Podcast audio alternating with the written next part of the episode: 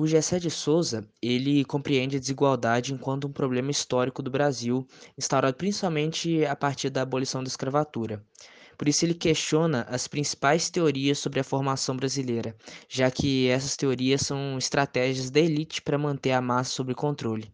E dentre as suas críticas destaca-se a, a obra Raiz do Brasil, mas antes nós precisamos compreendê-la.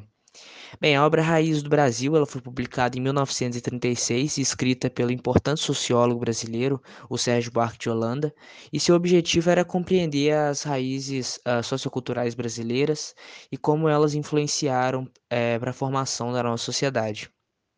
Segundo o Sérgio Buarque de Holanda, nós brasileiros herdamos dos portugueses uma certa aversão à formalidade, uma frouxidão organizacional que dificultou a implementação de valores liberais uh, na organização político-social brasileira.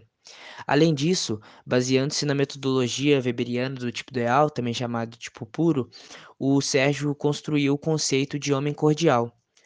no entanto, é, cordial não significa um indivíduo gentil, amigável, cortês, mas sim deriva, a raiz deriva do latim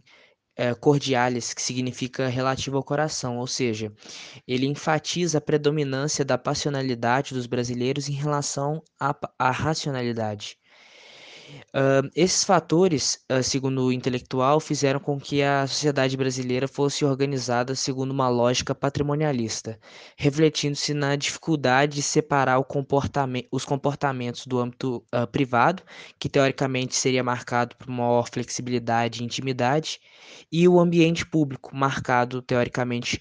por relações de racionalidade, objetividade, formalismo, ou seja,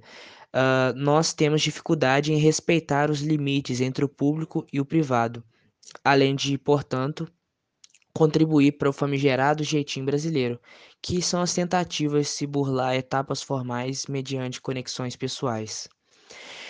Então, uh, contrariando, portanto, a, a, a ideia uh, que a corrupção está associada ao nosso jeito de ser, Agora, o Gessé de Souza ele acredita que podemos, então, uh, entender que a desigualdade no Brasil se configura a partir da instituição do racismo, que está instaurada até os dias contemporâneos.